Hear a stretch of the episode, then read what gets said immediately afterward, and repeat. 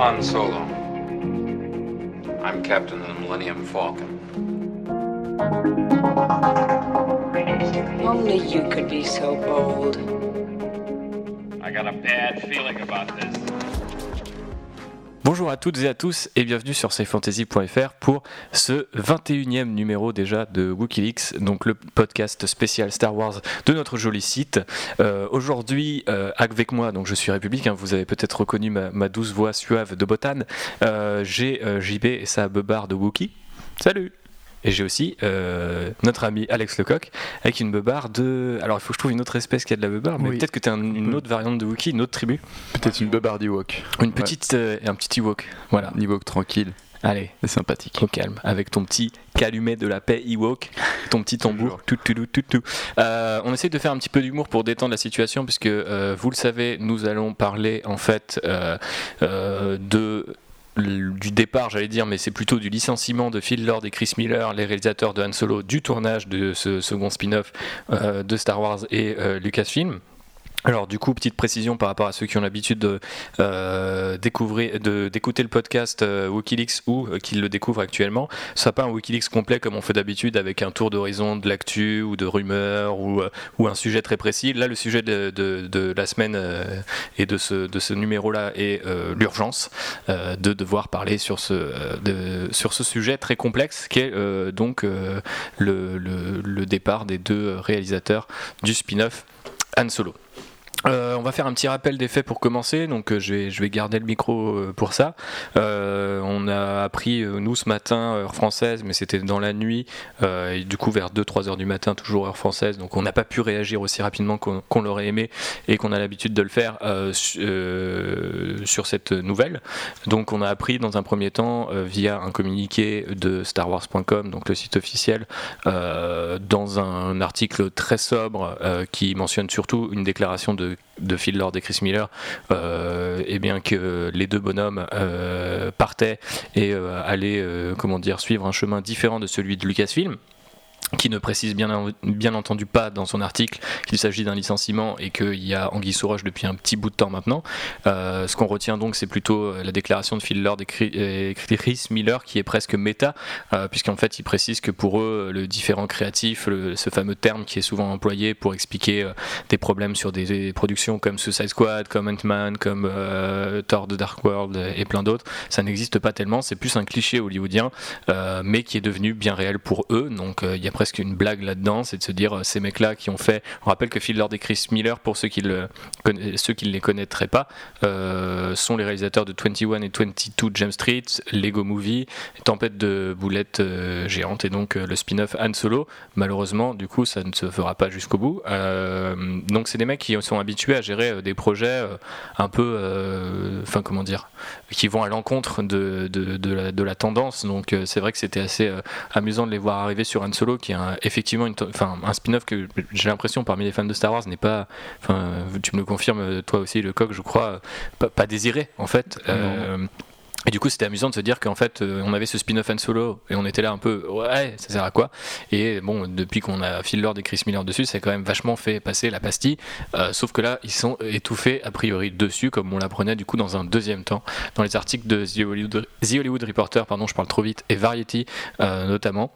Euh, qui sont les deux plus grosses sources sûres pour tout ce qui est actu euh, hollywoodienne, qui euh, eux utilisaient différents, alors voilà, différents verbatims. On a effectivement confirmé que les deux réalisateurs n'étaient pas partis de leur plein gré ou qu'il n'y avait pas eu un accord sur leur départ, mais qu'ils avaient été licenciés. Donc c'est quand même assez inédit pour une production de, ce calibre et qui témoigne d'un clash quand même un peu plus grand. On reviendra, je pense, un petit peu dans, notre imaginaire. On peut envisager ce qui s'est passé ou non. Et euh, par ailleurs, ils ont expliqué voilà, qu'il y avait vraiment eu, euh, donc via des sources impliquées dans la production, euh, des problèmes dès le départ entre Chris, Chris Miller, Phil Lord d'un côté et Lores Kasdan, donc le scénariste et de l'Empire contre-attaque, du Retour du Jedi, de des Aventuriers de l'Arche perdue et de The Force Awakens de l'autre ainsi qu'avec Kathleen Kennedy, donc la présidente de Lucasfilm, qu'on sait être un peu la, matriarche de tout ça, et a priori, une fois que vous avez son aval, vous êtes un peu intouchable, même des gens comme Gareth Edwards qui ont vu leur euh, film être remanié un petit peu en cours de route avec euh, plus ou moins d'autres intervenants, euh, avaient encore la, avaient une prise de parole sur leur propre film et semblaient au moins, euh, comment dire, être validés par une partie du, de, l'exécutif de Lucasfilm. Là où c'est vraiment une décision hyper violente de virer Phil Lord et Chris Miller, parce qu'il n'y a pas vraiment d'autres mots, euh, comme ça d'un coup, et surtout en plein milieu du tournage, puisqu'on le rappelle, ça avait commencé en janvier, donc c'était bien sûr encore en cours. Et donc ils ont expliqué que bah, le, le bisbee entre tous ces intervenants euh, date un petit peu maintenant. Euh, et bien sûr, ça s'est aggravé avec euh, le tournage. Et je crois que c'est notamment l'article de The World Reporter qui parle d'une culture un peu du clash et donc de journées de tournage très pénibles où il y avait toujours, comment dire, baston entre le Kathleen Kennedy, Lawrence Kasdan, les réalisateurs et puis sans doute leurs équipes parce que généralement, malheureusement, quand on est un technicien et qu'on bosse sur ce genre de projet, on doit rallier l'un ou l'autre pour pouvoir se faire, euh, comment dire, oui, continuer à bosser quoi. Donc c'est un petit peu euh, délicat pour eux de gérer ça et donc ils ont décidé qu'ils allaient licencier. Euh, ces deux réalisateurs qui seront bien sûr remplacés un petit peu au pied levé, je pense le plus rapidement possible pour assurer la date de tournage, la date de sortie pardon, mai 2018, le 22 aux États-Unis, il n'y en a pas encore en France, date de sortie exacte. Mais cela nous prouve qu'en fait, ils veulent garder la face sur la date de sortie, mais il faut, vraiment s'attendre à. On y reviendra dans un article qui sera sorti, je pense, quand vous aurez écouté ce podcast, mais il euh, faut s'attendre à une date de sortie repoussée, logiquement, même de quelques mois, peut-être à l'été, pas forcément à décembre. Et, voilà, ça c'est un petit peu. Je pense qu'ils vont repousser, moi? Enfin, toi. Moi, je pense qu'ils vont garder la date. Moi, je pense que ça va être quand même délicat de maintenir le planning, à moins qu'ils arrivent à déjà placer un mec euh, donc euh, on a aussi évoqué, on n'a pas encore évoqué les remplaçants qui sont évoqués par Hollywood Reporter et Variety. Joe Johnson, donc euh, concept art qui a commencé sa carrière sur concept artiste, maquettiste et plein d'autres choses sur la trilogie originale Star Wars. qui a aussi bossé sur Captain America First Avenger, qu'il a réalisé, qu'il a réalisé aussi Jurassic Park 3. C'est un réalisateur qui est très euh, Nouvelle Hollywood dans l'esprit, même s'il n'a pas commencé en tant que réalisateur, c'est vraiment un, profil très Lucas Spielberg dans l'esprit, donc ça c'est très cohérent par rapport à Star Wars. Et euh, Ron Howard qui est peut-être un peu moins cohérent, mais qui en fait avait un temps été euh, pressenti pour réaliser La Menace Fantôme, parce que George Lucas voulait pas réaliser la prélogie au départ, et qui est un ami de Kathleen Kennedy et Frank Marshall, son mari, donc le producteur de Jurassic World notamment. Donc c'est quand même deux personnes qui sont très proches de ce qu'est Lucasfilm et Star Wars aujourd'hui. À moins qu'il soit déjà prêt à partir. Et encore, je me dis qu'il y a quand même un temps d'adaptation. Je veux dire, même quand c'est quand même deux réalisateurs expérimentés, mais arriver sur un tournage, tu connais pas les équipes, tu sais même pas ce que tu dois remanier, ce que tu dois garder, etc. Je pense qu'il y a forcément quelques mois. Alors après, du coup, est-ce qu'ils vont zomber et se dire, euh, au pire, on va faire une campagne market, panif, on fera les effets spéciaux jusqu'au dernier jour. Peut-être ils peuvent faire ça, mais honnêtement, et des plusieurs de nos, de nos sources, on reviendra un petit peu sur ce, sur ce qu'on a entendu à droite à gauche euh, chez nos, chez nos gens sûrs, c'est que plusieurs de nos sources disent que en fait la date de sortie repoussée avait déjà été évoquée maintes fois. D'ailleurs, c'était bizarre qu'ils avaient maintenu mai, alors que mm. pendant un temps c'était décembre ou en tout cas c'était 2018. Puis finalement ils avaient annoncé mai euh, au début de l'année, alors que ou euh, en fin d'année dernière, ce qui était qui leur laissait pas beaucoup de temps.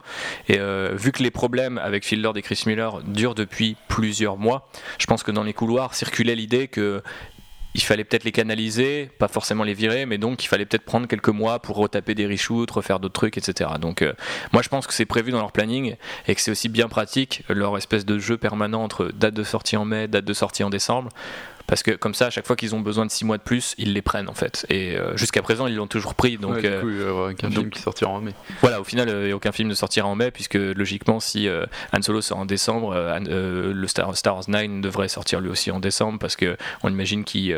Enfin, là, techniquement, on devait avoir 6 mois entre deux Star Wars, mm. mais s'il est repoussé, on imagine qu'ils resteront sur décembre.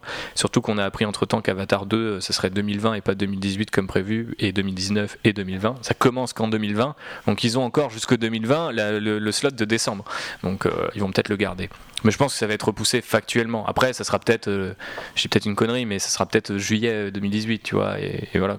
Ouais, je sais pas, moi je les vois plus euh, quitte à le repousser. Ah, y aller à fond, je suis assez d'accord. à fond. De toute façon, moi, ce qui me pose la question, du coup, c'est surtout parce que forcément, bah, moi qui suis très réfractaire à Rogue One, qui a trouvé ça, enfin, qui a qui évidemment été touché par les, modifications du script et de montage qui font que pour moi c'est un film qui est assez incohérent. Là où je suis quand même un peu plus entre guillemets rassuré, même si évidemment bah, je suis complètement dégoûté parce que pour moi Phil Lord, Chris Miller, c'est une nouvelle vague de, de cinéma justement. C'est des jeunes réalisateurs, c'est des mecs qui auraient pu incarner, tu vois, un nouveau truc, une, nouvelle lancée dans Star Wars et tout, un nouveau souffle. D'ailleurs, ce qui était un peu le, le principe des spin-offs et après Josh Trank, après Gareth Edwards, qui a quand même fait son film mais qui est pas terrible. Euh, en fait, ça me fait juste euh, un peu. Enfin, je trouve ça dommage, tu vois, de, de, complètement casser cette dynamique et de, et de virer des mecs. Bah, après, comme tu dis, on n'a pas encore les détails, donc ça, ça viendra dans les mois à venir. Donc ça se trouve, les mecs étaient ingérables et tout, mais jusqu'à présent, je vois bien un traitement Josh, Trank-like, tu vois. Enfin, c'est eux qui vont être ingérables et euh, ce sera Lucasfilm qui aura tout fait pour essayer de les maintenir alors que c'est quand même particulier. Les mecs ont fait quand même des films ils ont jamais eu aucun souci. C'est un peu avec Sony euh, avec Warner Bros euh, donc on, peut imaginer enfin ils ont quand même une certaine expérience avec les studios. Ils étaient très bankable au moment où ils ont choisi Han Solo aussi. On sait pourquoi on les choisit. Après ce que tu dis là est super intéressant Alex parce que par rapport à la, comparaison Rogue One on peut se dire finalement Lucasfilm n'a pas appris grand chose de ses erreurs. Ils vont encore bricoler un film. Ils vont encore enfin ils vont au devant de mois de surmédiatisation de cette affaire-là qui va en fait simplement pourrir le film parce que dans tous les cas on, on, verra plus le même film parce qu'on dira ce qui sera bien sera forcément attribué à Lord Miller, ce qui sera pas bien au couple, etc. Donc ça va être très dur de le voir avec, euh, enfin de bonne foi, même si on n'est pas forcément de mauvaise foi, mais je veux dire on sera forcément affecté par ça, même inconsciemment. Et euh, et du coup, je me dis, j'y avais pas réfléchi avant que tu le dises ça, mais que peut-être en fait cette décision elle est drastique, mais elle intervient dans une idée de dire, ok, on va bricoler le film, mais en fait on va bricoler le film tant qu'on peut encore le faire de manière la plus de, le plus précise possible. C'est une opération un peu délicate, mais vaut mieux faire ça que de tenter de réanimer un cadavre. Euh, c'est là où du coup j'avais pas, en final j'avais pas fini mon idée tout à l'heure, mais euh, ce que je voulais dire, c'était que là où je trouve ça un peu plus rassurant entre guillemets, même si bah oui la décision est violente. C'est que voilà, la décision est violente, mais le film a été tourné et il est, mais enfin on sait pas encore s'il a été tourné en intégralité, mais en tout cas, il n'est pas encore en salle de montage. Ce qui fait qu'ils vont pas essayer de changer un film déjà tourné et déjà pré-monté. Quoi. Et là-dessus, parce que j'ai vu des questions, euh, il y a beaucoup de gens qui m'ont dit oui, qui m'ont dit oui, mais alors du coup, comment ils vont faire? Parce que c'est l'histoire de Lord Miller, c'est l'histoire de Lawrence Kasdan. On rappelle que Lawrence Kasdan est arrivé, euh, enfin, quand le Kathleen Kennedy a repris en main euh, Lucasfilm, elle a fait venir Lawrence Kasdan et lui a dit voilà, il y a des projets. Et lui, il a vu le projet du spin-off sur la jeunesse d'Anne Solo. C'est lui qui l'a amené, C'est lui qui l'a amené avec son fils qu'il a écrit parce qu'il disait Ouais, à il a je ferai The. Force Awakens si on me donne. Et le voilà. Et donc du coup, c'était un, échange de bons procédés parce qu'à l'époque, euh, Abrams et euh, Mike- euh, non euh, merde, comment il s'appelle, euh, Michael Arndt, le, Mm. le scénariste de Toy Story qui bossait sur la première version de The Force, The Force Awakens, n'avançait pas beaucoup. Et donc il fallait un coup de main. Ils avaient pris Kasdan. Kasdan avait dit je viens si vous me filez ça. Donc au final, ça a toujours été l'histoire de Kasdan, bien sûr insufflé par l'énergie de Miller et, et Lord, ça c'est à peu près sûr. Ça doit être une des Euh, raisons donc à mon avis, ça n'a pas tant changé que ça en termes d'histoire, même en termes esthétiques, parce que Bradford Young, le directeur photo d'Arrival qui est sur Han Solo, à mon avis, va rester, il va pas partir avec les réalisateurs. Ça peut aussi être en domino, ça on n'a pas encore d'informations. On peut aussi apprendre qu'il y a des acteurs qui se barrent, euh, alors ils sont sous contrat, etc. Mais ça c'est déjà, arrivé quoi. Donc euh, par solidarité avec les réalisateurs, on a dé- on a déjà pu voir ce genre de choses. Pas en tournage, c'est un peu plus spectaculaire. Mais euh, voilà, donc on peut imaginer que le film serait sera peut-être moins euh, Frankensteinisé, quoi. C'est-à-dire qu'on peut encore l'opérer, on peut encore le bricoler un peu comme une boîte de Lego, on peut encore la réassembler, elle est pas. Moi, je pense qu'ils peuvent même carrément faire un film euh, cohérent parce qu'au final, euh, si Lord et Miller, ils ont quand même tourné des trucs.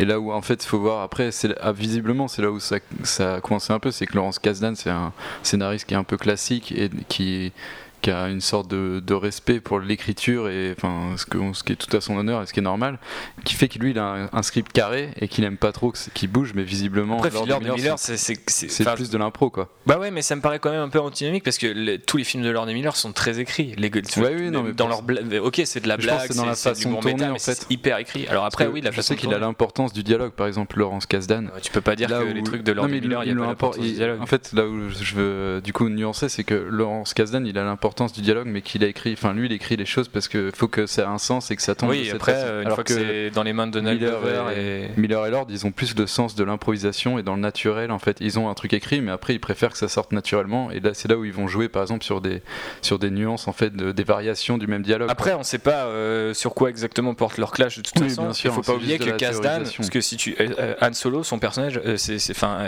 pour beaucoup de gens, est né à, l'Empire contre-attaque quand Kasdan a pris en main le dessin du personnage et a dit, voilà, enfin, le, le I Love You, I Know, euh, c'est pourtant de l'impro, mais genre Ouais. euh, toute la, tout le côté sassy de, de Han Solo, euh, c'est, Kasdan. Il fait deux trois blagues dans le premier film, mais il y a vraiment le, le- comment dire, le mythe Han Solo, il commence vraiment l'Empire contre-attaque. vois. tu vois. À l'époque, du- il a- du coup, oui, non, mais ce que je veux dire, c'est qu'il est attaché à ce perso. Oui, et on peut imaginer que ça clash. Les mecs essayent de le faire parler un peu différemment. Ouais, JB, tu voulais dire un truc depuis à peu près différente. 10 minutes, donc je te laisse le dire. Euh, oui, du coup, j'ai peut-être perdu mon idée. Euh, non, mais en fait, je trouve ça très bizarre euh, qu'ils partent au milieu du tournage. C'est-à-dire qu'il y a eu tellement de pré-prod, il y a eu tellement de choses avant, que si ça avait dû clasher, ça aurait dû clasher. Et S'il y avait des problèmes vraiment sur la mise en scène, sur le scénario, sur tout ça, ils auraient dû partir avant. Ils auraient dû être même limite virés avant, tu vois, euh, peu importe la décision de qui part ou qui euh, renvoie qui. Mais euh, là, je trouve ça très bizarre que ça arrive pendant le tournage.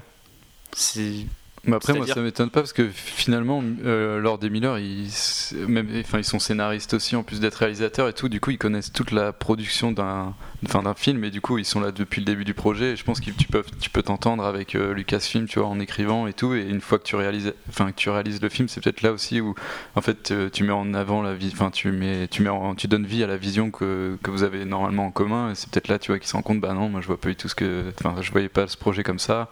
Eux, ils le voyaient comme ça. Enfin, visiblement, euh, comme tu mais disais, là, Kathleen Kennedy, sont- elle aimait pas euh, visiblement même le- la façon dont ils mettaient leurs chaussettes. Enfin, c'était. euh, une emphase pour dire ils ont- que- Ils ont été connus, on va dire, euh, par les Lego Movie. Ouais. C'est un film d'animation. Un film d'animation, ça. Il n'y a pas de tournage, tu vois, c'est que de la pré-prod, c'est que de la production, c'est que de la, de la réflexion. Tous les plans coûtent tellement cher à préparer qu'il n'y a pas d'impro. Mm. Donc je vois pas comment des mecs qui ont bossé sur un film comme ah, ça. c'était 21, 22 Jump Street. euh, C'est, à mon avis, c'est masse impro, tu vois, à, Ouais, mais à l'opposé, c'est- quoi. C'est pas la même chose. Je C'est pense pas un qu'ils Star ont, en Wars, fait, je c'est- pense c'est- qu'ils ont fait. C'est moins écrit, tu vois. C'est moins. enfin, au final, leur, euh, leur filmographie, elle est vachement hétéroclite et peut-être qu'ils ont apporté de, de, de la précision d'écriture de- des précédents films comme Lego Movie et en même temps, ils se sont dit, bah putain, 21, 22 Jump Street, ça marche parce que c'est l'impro. Là, ils avaient peut-être, euh, enfin, ils ont du Donald Glover et tout, c'est un mec qui improvise. Enfin, je pense que c'est un, un mec qui improvise aussi, Mais- tu vois. Enfin, Là, on peut faire que supposer. De toute façon, on Oui, fera oui, ça oui. que dans des mois, comme on, on le fait encore aujourd'hui sur Rogue One, parce qu'on n'a qu'une euh, un, fi- un film parti de la vérité. Mais on est aussi vachement dans des côtés. Il faut raisonner, il faut trouver une solution euh, pour enfin, trouver une, un sens en fait un peu à tout ça. Faut pas oublier qu'il y a aussi complètement de l'humain sur ce genre de prod euh, hyper compressé, comme disait JB, par de, la thune, des plannings à, gérer. Phil Lord et Miller, c'est un peu ok, deux casse-coups, etc. Ça a l'air quand même d'être des professionnels.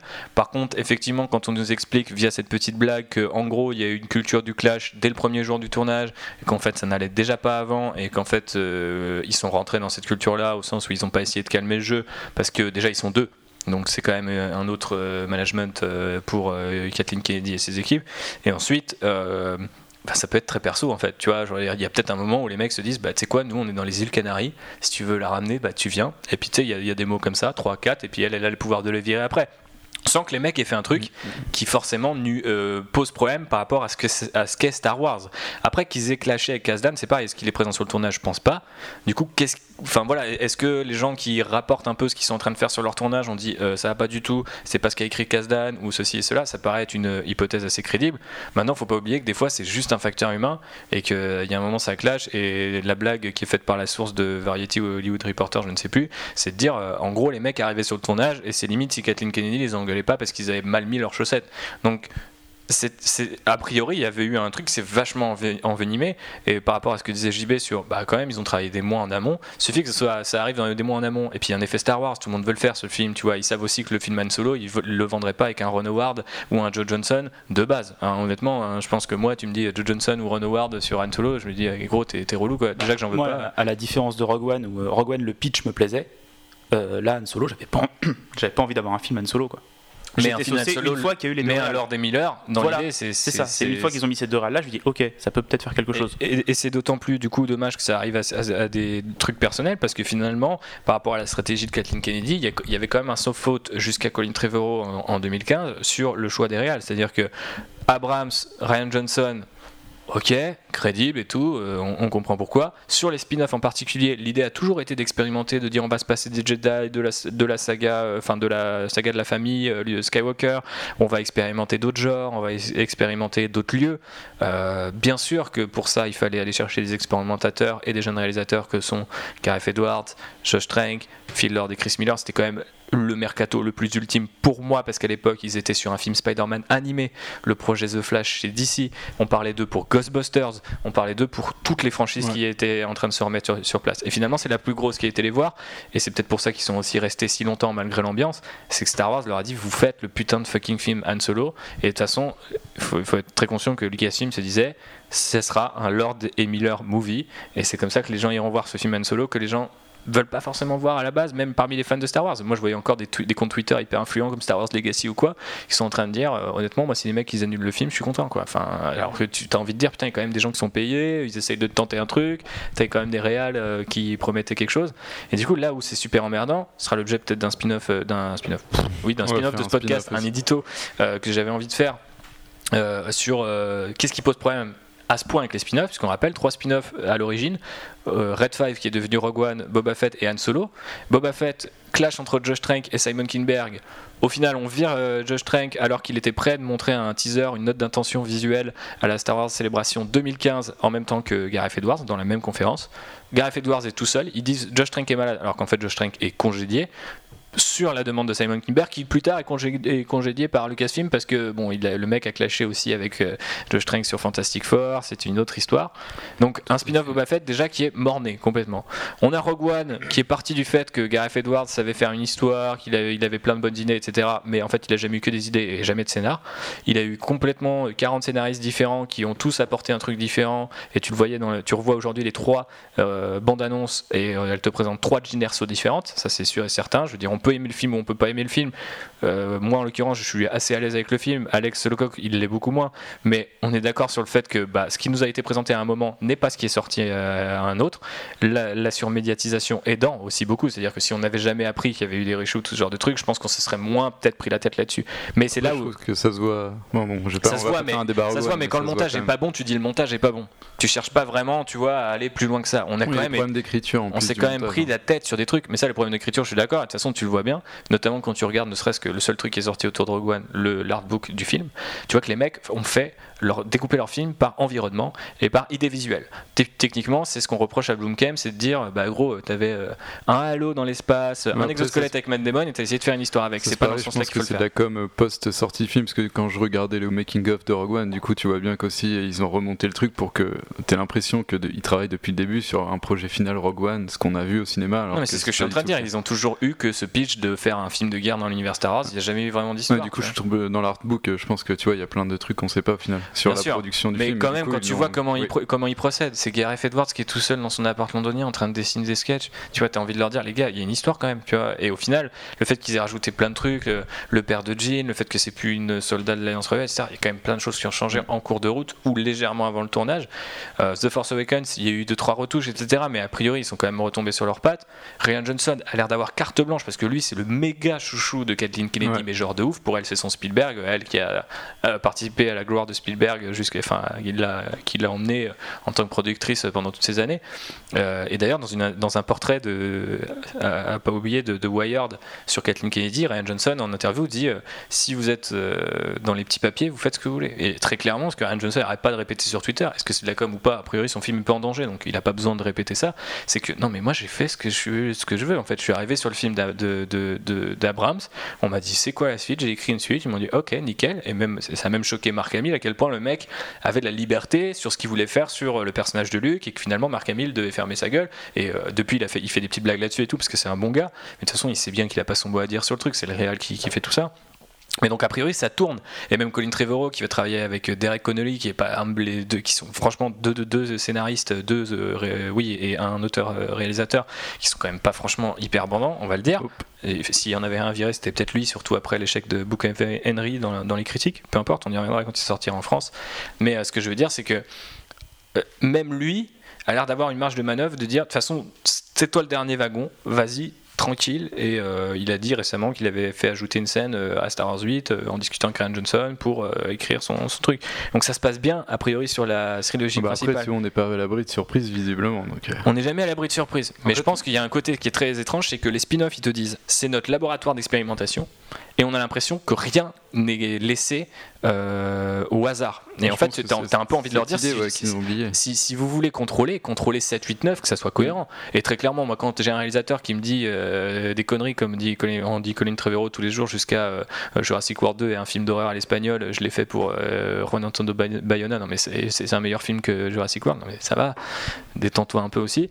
tu as envie de leur dire je sais pas, contrôler peut-être plus ce côté-là, et à la rigueur, si le spin-off, c'est l'expérimentation, bah ça sera l'expérimentation. Ils l'ont toujours vendu comme ça. Et en plus, c'est une double expérimentation avec Rogue One où ils sont bricolés plein de trucs. Ils sont quand même retombés sur leurs pattes. Le film, il a marché dans les critiques, dans les, dans, au box-office. On peut l'aimer ou non, mais ce que je veux dire, c'est qu'à priori, ils sont pas en danger. Ça prouve que la licence Star Wars, c'est pas Marvel où d'un coup, tu peux quand même sanctionner et finir avec un Thor 2 qui est un peu genre, ouais, bah tu l'as sauvé de la catastrophe, mais ou un Ant-Man qui est un peu mais, tu vois, genre, heureusement qu'il y a la Chine pour aller voir le film. Star Wars, d'ailleurs, la Chine compte pas du tout dans le box-office de Star Wars. Ça fait un milliard euh, en un mois, et après, c'est réglé, on passe au suivant, quoi.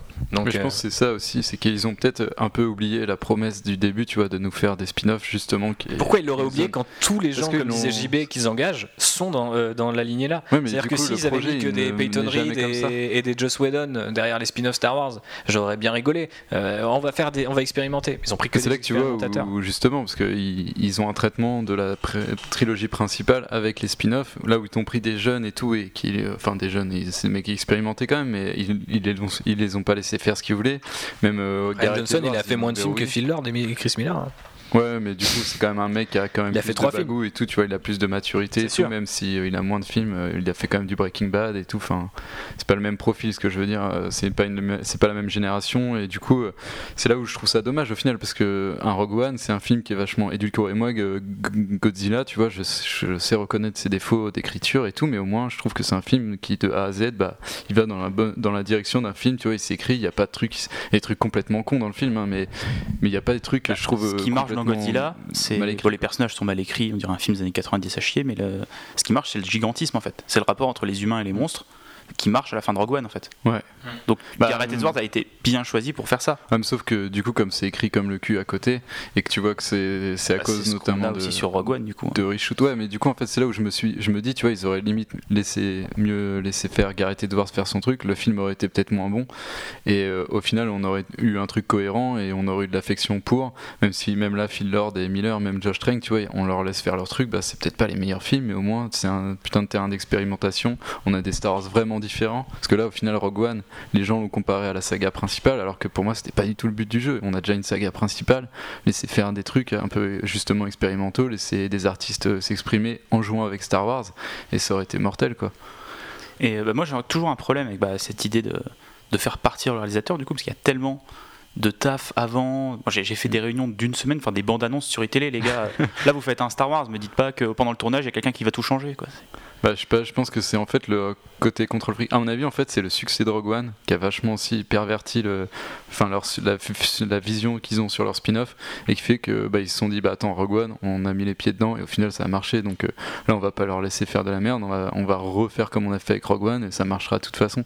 Et du coup, je pense que c'est ça qui a vachement biaisé le truc, qui fait que euh, ils sont, ils sont peut-être, tu vois, ils sont peut-être dit bah la solution, euh, ça on va pas trouver, donc autant les virer. De toute façon, limite Gareth Edwards à la fin, il- s'il était pas là, ça change rien, il était même pas dans la salle de montage. Bah, ils l'ont juste viré un peu plus tôt, sauf que Gareth Edwards, ils l'ont pas viré officiellement, mais ils lui ont dit bah mec, euh, commence à prendre tes vacances, on va remonter ça derrière, t'inquiète pas. Et donc on va totalement à l'encontre des spin-offs où ils allaient chercher des réals qui avaient une patte et qui avaient un truc à raconter quoi. Bah oui, oui, du coup, ouais, c'est. Mais là où c'est surprenant, c'est que Gareth Edwards, pour l'avoir rencontré en vrai, c'est vraiment un mec qui est shaper.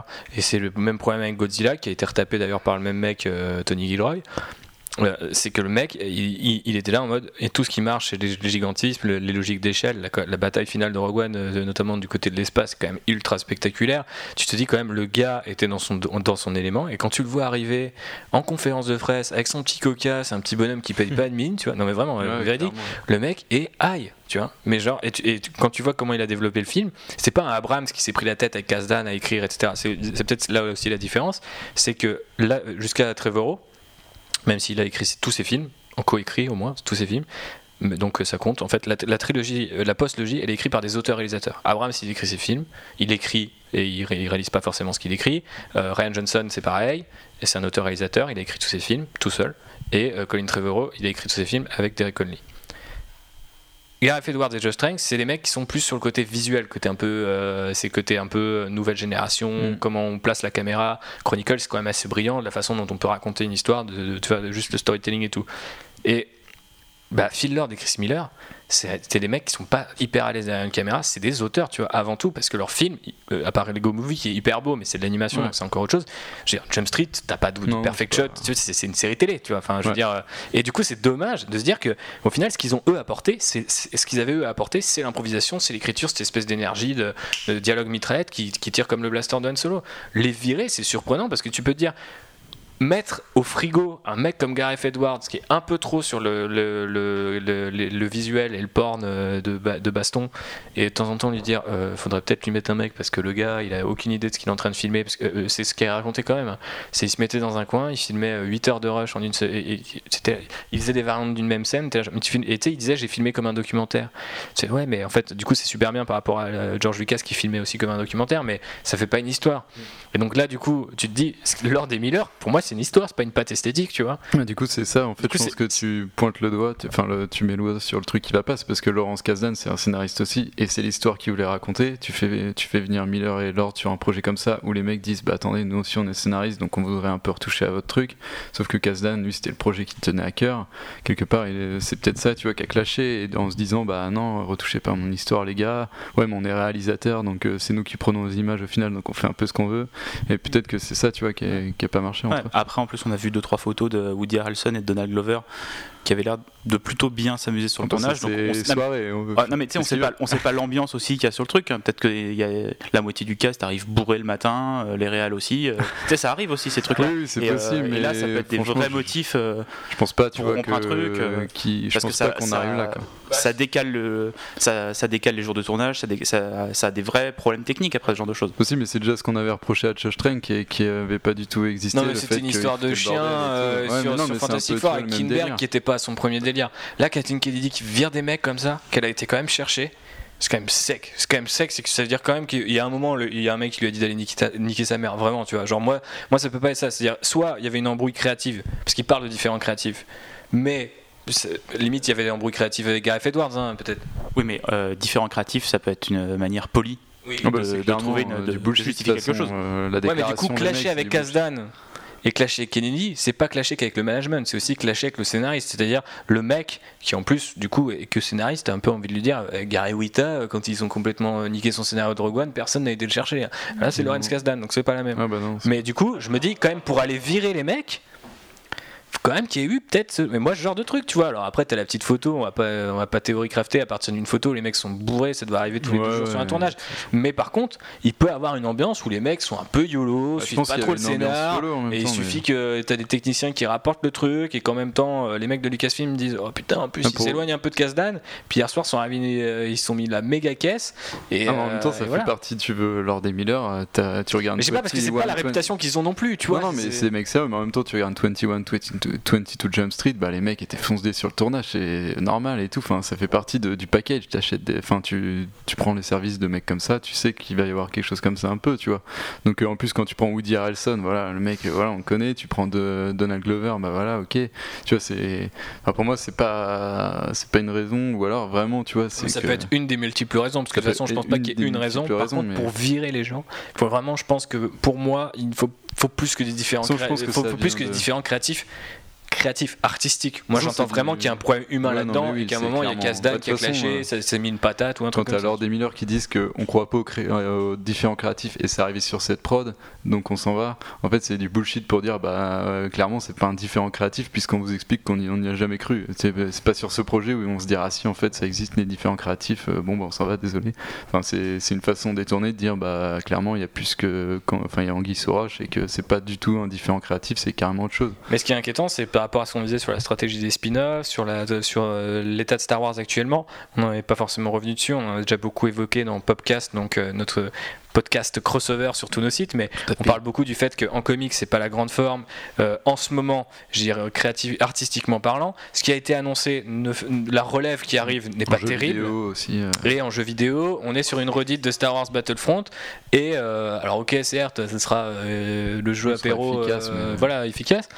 Mais euh, ça suffit pas à nous euh, faire applaudir des deux couilles. Et pour, euh, et pour euh, revenir au jeu de Viceroy, euh, est inexistant. Enfin, alors du coup, on savait qu'il allait pas avoir beaucoup de communication dessus cette année, mais ne vraiment rien dire témoigne aussi d'une espèce de. ouais, ça va faire longtemps quand même en vrai. ça commence à faire Ça longtemps. fait combien de temps que EA, ça doit bien faire 3 ans que EA travaille sur des projets Oui, et puis en tout cas, ça fait officiellement un an et demi que ça a été Ouais. annoncé dans une vidéo. Donc, enfin, non, un an, c'était peut-être l'année dernière. Mais peu importe, ce que je voulais dire, surtout, c'est que. si on attend longtemps pour que ce soit un truc de mo- d'un niveau toi moindre. euh, Oui, voilà, exactement. C'est Il quand le faut quand même beaucoup miroiter. Alors, du coup, là, on est quand même dans une situation, on est quand même dans la pire décision possible, virer des gens, dans le pire des contextes possibles par rapport à Star Wars. C'est-à-dire que ça arrive pas au moment où tout est bien et tu te dis, ah ouais, c'est chaud, mais bon, regarde, ils ont quand même géré ça et ça. Là, on est tous en train de se dire, on se fait chier un peu en ce moment, tu vois. Et là, il y a ce truc-là qui arrive. Moi, j'ai vraiment mal au cœur. Euh, les gens qui connaissent Wookiees connaissent mon amour pour Star Wars. J'ose espérer que ce, ce podcast prouve que je suis pas juste un fan aveugle, tu vois, mais je veux dire ça fait mal quoi tu vois je me dis putain on en est là on en est là sur ce genre de truc à parler de, de délire de prod et de on n'en est pas au level des chiens de Josh Trank mais pas loin tu vois donc euh, c'est un peu emmerdant et c'est d'autant plus emmerdant qu'en fait dans la stratégie globale j'ai l'impression que Lucasfilm ne réfléchit pas à l'impact que peut avoir une décision là-dessus parce qu'ils savent que Rogue One ça a marché. hein. Alors peut-être ils voient très bien euh, le fait qu'ils ont fait plus de leur milliard, qu'au final nous, euh, que des gens comme Alex Lecoq ou comme moi qui essaient de s'interroger à tout ça. Moi, j'ai jamais vu autant de gens parler de reshoot, d'aller remater les trailers, euh, recroiser les différentes interviews que sur Rogue One. Star Wars, c'est énorme. Il y a une médiatisation et un travail collectif qui se fait qui est énorme. Là, on est parti pour un an où les gens ils vont essayer de théoriser là-dessus au lieu de parler du film. Et ça, c'est sûr et certain. Et ils diront peut-être, au pire, c'est de l'exposition pour nous. Mais il y a un moment où là, deux fois, enfin trois fois en trois spin-offs, si on compte celui qui est jamais créé euh, de Boba Fett, euh, Boba Fett et Trank, les mecs se tirent une balle dans le pied là-dessus.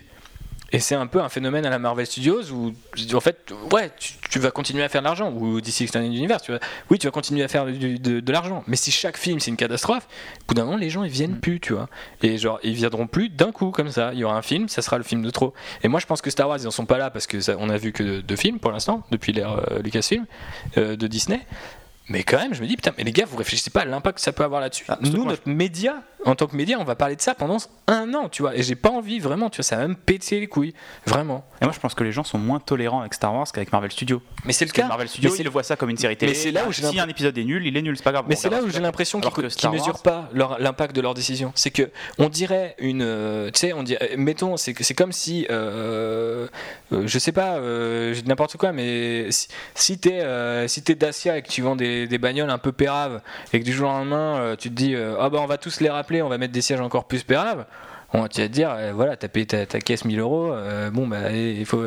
c'est- Non, mais tu vois, ce que il des. C'est pas, c'est un produit d'entrée de gamme. Star Wars, c'est pas un produit d'entrée de gamme sur le, sur, sur le marché de blockbuster. C'est un peu comme si on disait d'une Ferrari, ah bah, reviens, on va te remettre un moteur de Twingo euh, pépère, et puis, euh, puis tu vas rouler, tu vas rouler doucement, et puis on va te remettre des sièges. euh, puis euh, voilà, faut que les gosses puissent manger leur burger, on va pas te mettre des sièges en cuir et tout. C'est super contre-productif de, enfin, d'avoir une réaction pas du tout haut de gamme, pas du tout classe, parce qu'il faut le dire comme ça, euh, sur Star Wars. Je trouve que c'est un- une approche Marvel Studios épisodique de la chose qui correspond pas du tout à Star Wars et qui peut très vite les envenimer. Non seulement leur gamme spin-off, mais à un moment, qu'est-ce qui se passera Ouais, une fois qu'on aura euh, vu Star Wars 9 Ce sera quoi la suite? Euh, Kathleen Kennedy, elle a dit Ah bah maintenant, on sait qu'on peut faire que des spin-offs. Ah ouais, mais du coup, si à chaque fois vous. Enfin, c'est ça, c'est-à-dire, quel que soit le responsable. Si à chaque fois c'est une, euh, un an de bad buzz autour d'un truc, est-ce que ça existe hein, Tu vois, genre, on pourra toujours me dire, mais mec, c'est pas toi qui fais l'argent du film, c'est pas vous les critiques qui déterminez ce- sa santé au box-office, etc. C'est sûr, mais c'est un bruit de fond qui est tout le temps là, tu vois. Et Rogue One, c'est chiant. Et, et, Han Solo sera chiant, c'est-à-dire qu'en deux, deux spin-offs, chaque fois on va devoir parler de l'aspect industriel des choses. Et c'est tellement médiatisé, et comme disait JB, vu que les gens sont encore moins tolérants, c'est d'autant plus médiatisé, beaucoup plus que Marvel Studios, où les gens se disent arrête de chier, Edgar Wright Ant-Man, c'est bon, euh, t'es passé à autre chose, on s'en fout. Ça, aussi, c'est le mauvais côté de la politique de secret de Lucasfilm qui se retourne un peu contre eux quand il y a des trucs comme ça qui sortent. Mais euh, à titre personnel, en fait, moi je me dis, euh, enfin, moi je flippe aussi, je suis fan de Star Wars et au final, le film Han Solo, j'en ai jamais voulu. Un spin-off Han Solo, ça m'intéresse pas du tout et je sais pas ce que j'ai envie de voir. Quand ils ont annoncé Phil Lord, Chris Miller dessus, je me suis dit, ok. Du coup, au moins, je kiffe ces deux mecs, donc euh, il y aura une proposition qui va me plaire, même si euh, derrière, je serai un peu déçu. Derrière, on a Ryan Johnson donc sur Star Wars 8, donc là je suis un peu saucé. Mais juste après, on a Colin Trevorrow avec Star Wars 9 où je suis frileux de, de l'univers parce que même si, bah, ok, c'est la série principale, il serait quand même le mec a fait, enfin pour moi, Jurassic World, c'est à tomber des mains. Euh, le scénariste, je me souviens plus comment il s'appelle, mais c'est. euh, Derek, Connolly. Ouais, voilà, qui a, qui a écrit Kong, qui a écrit euh, que des films de merde, qui, de Pacific Rim Uprising, on verra plus tard, mais à mon avis, enfin, je suis pas serein du tout parce que c'est Steven D. Knight qui est dessus, qui a, qui a fait un épisode de Daredevil horrible et qui était showrunner, donc ça allait, enfin, sur la saison, mais quand il a réalisé le truc, c'était une catastrophe, c'était le dernier épisode de la saison 1. Rappelez-vous-en.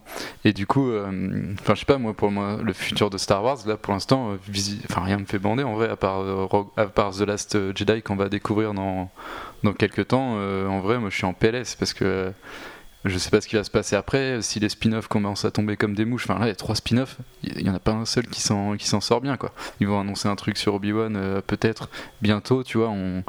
Enfin, voilà, moi, je veux pas du tout qu'il y ait un spin-off Obi-Wan ça m'intéresse pas quoi. Bah, moi, ça m'intéresse à mort. Je kiffe Obi-Wan, c'est Oui, mais- mon dream Oui, mais ultime. tu mais veux là, non, je veux veux pas, quoi. Obi- Obi-Wan qui se fait chier sur Tatooine Mais non, il y a plein d'histoires à raconter en vrai, mec. Justement, un film, un genre de western sur Moi, je suis pas, persu- Tatooine, je- moi, je suis pas persuadé qu'il y ait beaucoup d'histoires à raconter. et Je pense surtout qu'ils ont tellement flirté déjà avec vois, l'idée que ça prouve qu'ils le feront jamais En effet, ouais, je pense aussi, mais tu fais un, justement, tu vois un film expérimental qui se passe que sur Tatooine avec une Ouais, mais justement, on voit bien que le problème, c'est que si c'est expérimental, Oui, voilà, du coup, ça mais tombe. c'est justement. C'est là où c'est vois. dommage. Même le film, le spin-off Obi-Wan, j'ai plus envie du tout qu'il l'annonce parce que j'ai pas envie Bah, de. En fait, là, on, tu mets le doigt sur, sur un truc, c'est-à-dire que on- ça, et c'est là où je dis qu'il y a un impact sur toutes ces productions, c'est que tu te disais, bon, Trevorrow, euh, j'ai vu personne être chaud sur Trevorrow, mais genre, Clairement. même les Américains commencent à dire, là, depuis que son dernier Ouais, film oui, est sorti, euh, il serait peut-être- il y a un article de The Hollywood Reporter qui était, euh, euh, est-ce qu'on doit être inquiet de Star Wars 9 De Genre en mode.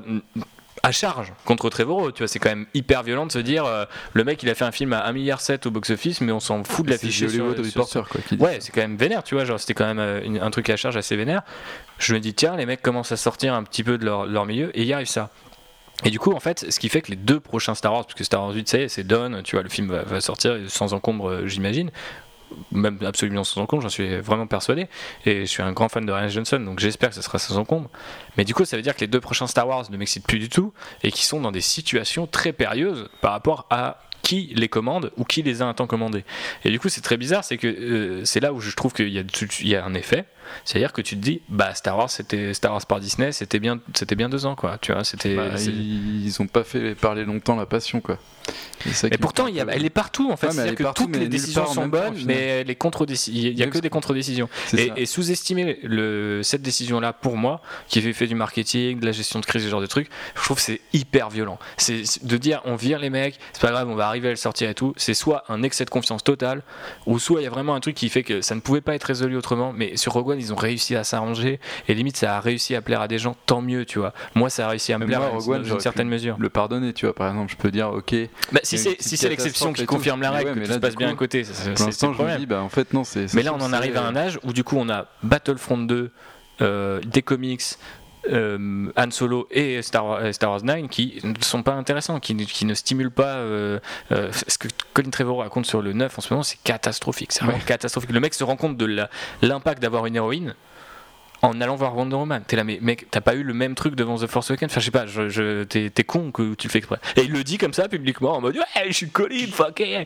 et, et- et donc tu te dis, putain, s'il y avait un guignol à virer, c'était quand même eux, et puis laisser Phil Lord euh, et Woody Harrelson se bourrer la gueule euh, que- comme ils veulent. Ouais. Mais, euh, Ils auraient fait un film euh, avec le cœur, ok, peut-être qu'il aurait pas été. euh, mais le problème, c'est que au pire, c'est de l'expérimentation. Au pire, ce qu'ils ont montré, c'est que malgré la médiatisation, alors après, c'est ça qui leur donne peut-être leur confiance, et on conclura peut-être là-dessus, ça fait longtemps- déjà longtemps qu'on parle, mais malgré euh, Rogue One, qui leur donne du coup peut-être de la confiance si tu renverses le truc, c'est-à-dire malgré toute la médiatisation, malgré le fait que Gareth Edwards, pendant un temps, il était plus là, puis il était de nouveau là, puis t'es là, t'es plus là, c'était très très très compliqué, et ben. Ils ont quand même réussi à faire un film qui a pas mal parlé aux gens, pas mal parlé euh, enfin au public, à la critique, qui a bien marché au cinéma, euh, enfin dans les salles de cinéma. Donc c'est passé, tu disais toi-même, même les gens qui l'ont en travers de la gorge étaient prêts à pardonner parce que l'avenir s'annonçait quand même beaucoup plus radieux, y compris sur des trucs qui à la base nous sauçaient pas tellement comme le spin-off Han Solo. Tout. Donc tout allait bien presque dans le meilleur des mondes et d'un coup casser ça, c'est casser toute une dynamique parce que c'est un domino total où on dit bah maintenant c'est connecté parce que euh, c'était mai 2018, ça sera Han Solo mais bon fil Lord et Miller. Alors après c'est très gros. Et là maintenant c'est gros viaduc, enfin ouais gros viaduc vers euh, les trucs bien nuls qui arrivent comme ça pendant deux ans et ça fait super flipper. J'ai vu des gens me dire est-ce que c'est pas la fin de, enfin voilà c'est pas euh, la preuve ultime que Star Wars par Disney c'est de la merde et ça commence à être sérieusement compliqué, ça va être commencé à être sérieusement compliqué de défendre leur Ouais. truc. Moi qui suis fan de The Force Awakens et ce qui serait sans doute fan de Star Wars 8, donc on va pas être alarmiste parce que ça sert à rien et les comics de toute façon ça fonctionne comme ça, les jeux vidéo aussi et tout. Mais il y a un espèce de concours de circonstances qui fait qu'il y a peut-être un truc euh, global qu'on n'a pas forcément saisi encore parfaitement et qui contamine un peu toutes les productions Star Wars.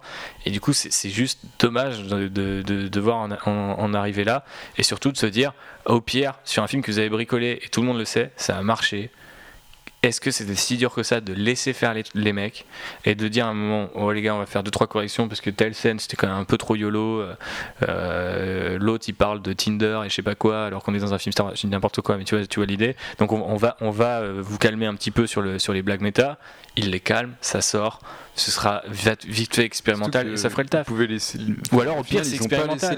Et c'est Star Wars et, et c'est Han Solo et Mais ils l'ont pas laissé en plus l'expérimentation puisque dès le premier spin-off ils ont déjà verrouillé et là où en plus on- en, en vrai avec Han Solo tout le monde aurait pu le faire parce que moi, moi mon problème avec le premier spin-off, ce c'est qu'il y a trop jamais- d'expérimentation. J'ai jamais eu de scénar clair. Il y avait Gareth Edwards qui flottait dans tout ça. C'est pas un mec qui a l'air de beaucoup gueuler. À l'inverse, Phil Lord et Miller, ça a l'air d'être des gars qui ont une idée en tête. Mm. Et par contre, quand tu leur enlèves, ils, ils clashent. Parce que de toute façon, c'est des mecs qui ont fait que des projets que personne d'autre voulait et que tout le monde jugeait impossible. Donc c'est typiquement des ba- à, la, à la base des réalisateurs qui ne font pas ce qu'on leur demande. Enfin, ce que l'industrie leur c'est que faire un film Han Solo dans- sur sa jeunesse c'est déjà un projet impossible. Parce que Harrison Ford l'image d'Harrison Ford tu peux pas l'enlever de enfin moi même moi en voyant Aldrich Kelly euh, Aldrich euh,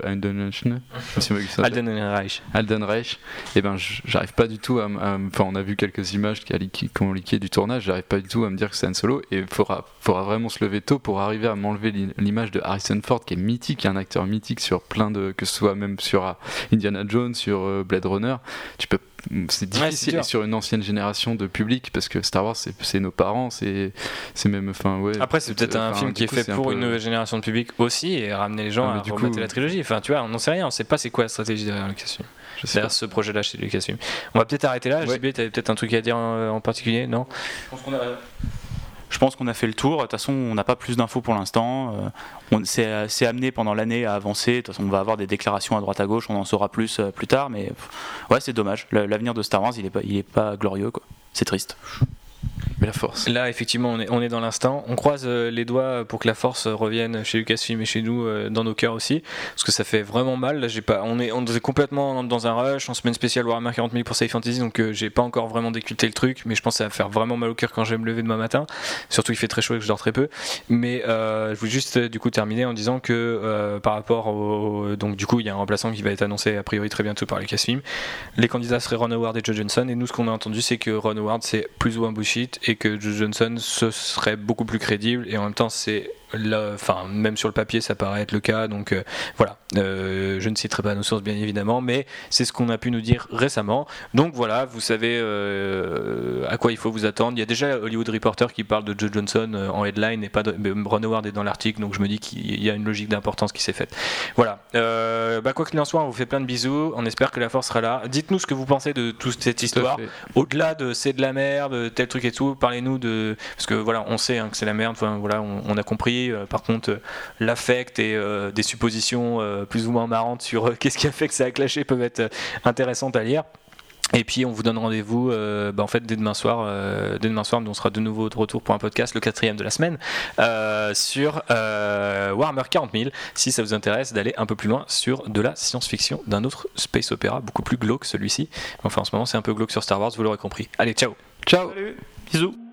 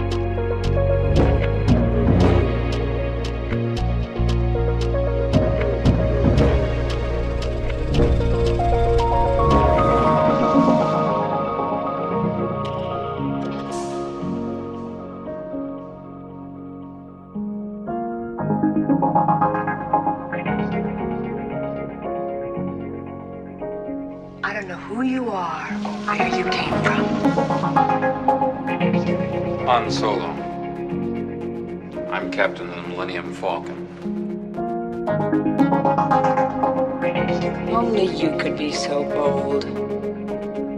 I got a bad feeling about this.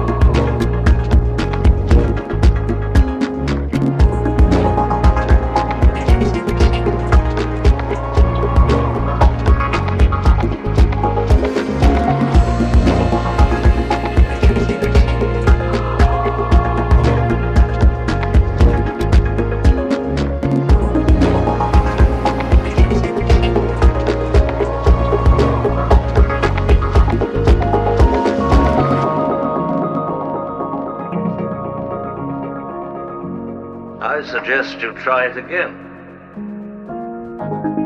This time, let go your conscious self and act on instinct.